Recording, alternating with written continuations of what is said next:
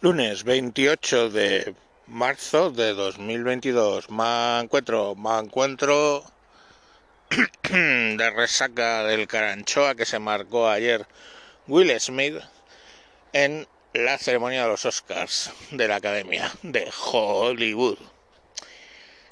Eh, os lo cuento. El graciosillo graciosete de Chris Rock estaba presentando uno de los premios y primero hice una broma sobre Penélope Cruz y Javier Bardem.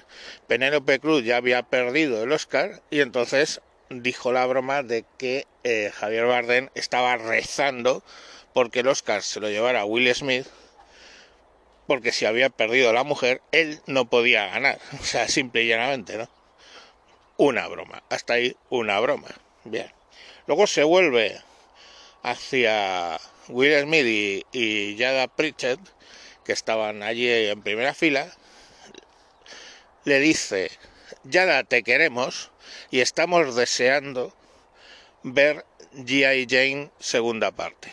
G.I. Jane, para los que no lo sepáis, es el título de la película La Teniente O'Neill, en, eh, que hizo Demi Moore y para la cual se tuvo que rapar porque hacía como de la primera mujer que se metía en selección de cuerpos especiales o no sé qué pollas.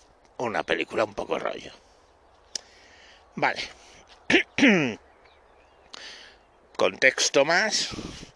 Yada Pritchett está calva, rapada, y lleva rapada bastante tiempo, porque eh, tiene alopecia. Si estigmatizante para un varón es la alopecia, en algunos casos, a mí la verdad es que llevo de los 17 años y estigmatizante no es, o sea, no, no lo es para mí, pero que entiendo que algunos sé que lo llevan mal, los que se ponen un Alzheimer en la cabeza, por ejemplo, es que lo llevan mal, pues imaginaros en una mujer, es bastante más estigmatizante. Entonces, cuando suelta la broma, hay un vídeo que he visto que me ha pasado por Twitter Paco Arevalo, arroba bike-fire, muchas gracias, en Twitter, em, donde se ve, si os fijáis, que Will Smith al principio medio se ríe, pero Jada Pritchett pone una cara de me he tragado un sapo, pues importante. Supongo que luego cambia la imagen a Chris Rock, que sigue con sus patochadas, y se levanta Will Smith. Supongo que en ese momento es que mm, se dio cuenta, vio la cara de la mujer y se dio cuenta de lo que se había dicho ahí. Porque si lo hubiera dicho porque Yada básicamente prefiere raparse la cabeza eh, por estilo, pues vale, es una broma aceptable. Si la lleva rapada por una enfermedad, imaginaros que hubiera sido por un cáncer. Pero bueno, si la lleva rapada por una enfermedad, pues es inaceptable el chiste, bastante inaceptable. Entonces se levanta tranquilamente, a buen paso. El tipo es elegante, no hay que negarlo. Se acerca a donde Chris Rock y le suelta un bofetón bastante guapo. Y se da la vuelta tranquilamente y se sienta. El otro ya reacciona para cuando llega el otro a sentarse y dice, joder, me acaba de hacer mierda, ¿no? Em, y dice, oye, era un chiste sobre G.I. Jane. Y el otro le contesta, saca a mi mujer de tu puta boca. Y se lo tiene que decir dos veces y a, grito pelado. La primera más suave, como sigue justificando, pues se lo dice más claro, silabeando y a voz en, a voz en pecho. Bueno, hasta ahí. ¿Puede ser teatro? Mm, hay gente que dice, esto es un teatro, no sé, la hostia será la... porque es que lo he visto pasando por frames y sí que le da mmm, no muy dañino pero sí que le cruza la cara sí y y bueno Y bueno, las reacciones no, no se dejan esperar, básicamente. Ya tenemos aquí a los Social Justice Warriors llamándole machirulo en el Huffington Post, por ejemplo, en el titular del Huffington Post, llamándole machirulo, y gente diciendo que oh, es un comportamiento inaceptable. Mira, voy a decir una cosa, yo soy de la vieja escuela, no, no lo voy a negar. Y si me topas a la familia y me la topas en directo, pues solo puedo decir que yo soy más de puñete que de bofetada. Luego me tendrán que reconstruir porque soy bastante mm, torpe el meñique, el nudillo del meñique, que ya sabes que cuando das mal un puñetazo pues te lo revientas.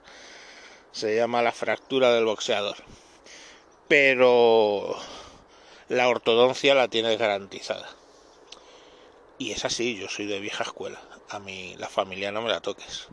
Y os pongo el ejemplo, ¿eh? Mm, llevo, va para cinco años que no hablo con mi padre porque entre otras lindezas se le ocurrió llamar a mi mujer, tratar a mi mujer de la India esta.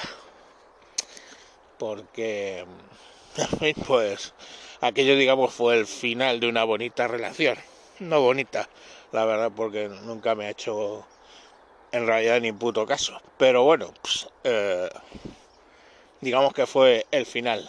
Luego ya se dedicó él también a tirar mierda sobre nosotros en toda la familia y ahora pues me tratan en mi familia pues uno pero desde luego no iba a permitir mm, que a mi familia pues la trate así sea mi padre o sea Cristo Jesús reencarnado que venga a la tierra eso se llama ser de la vieja escuela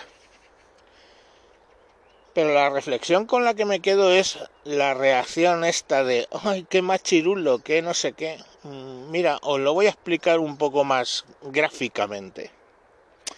A lo mejor el problema de, de Europa y de Occidente es que vemos eso, hacerlo un hombre, y pensamos, ay, qué machirulo, que no sé qué.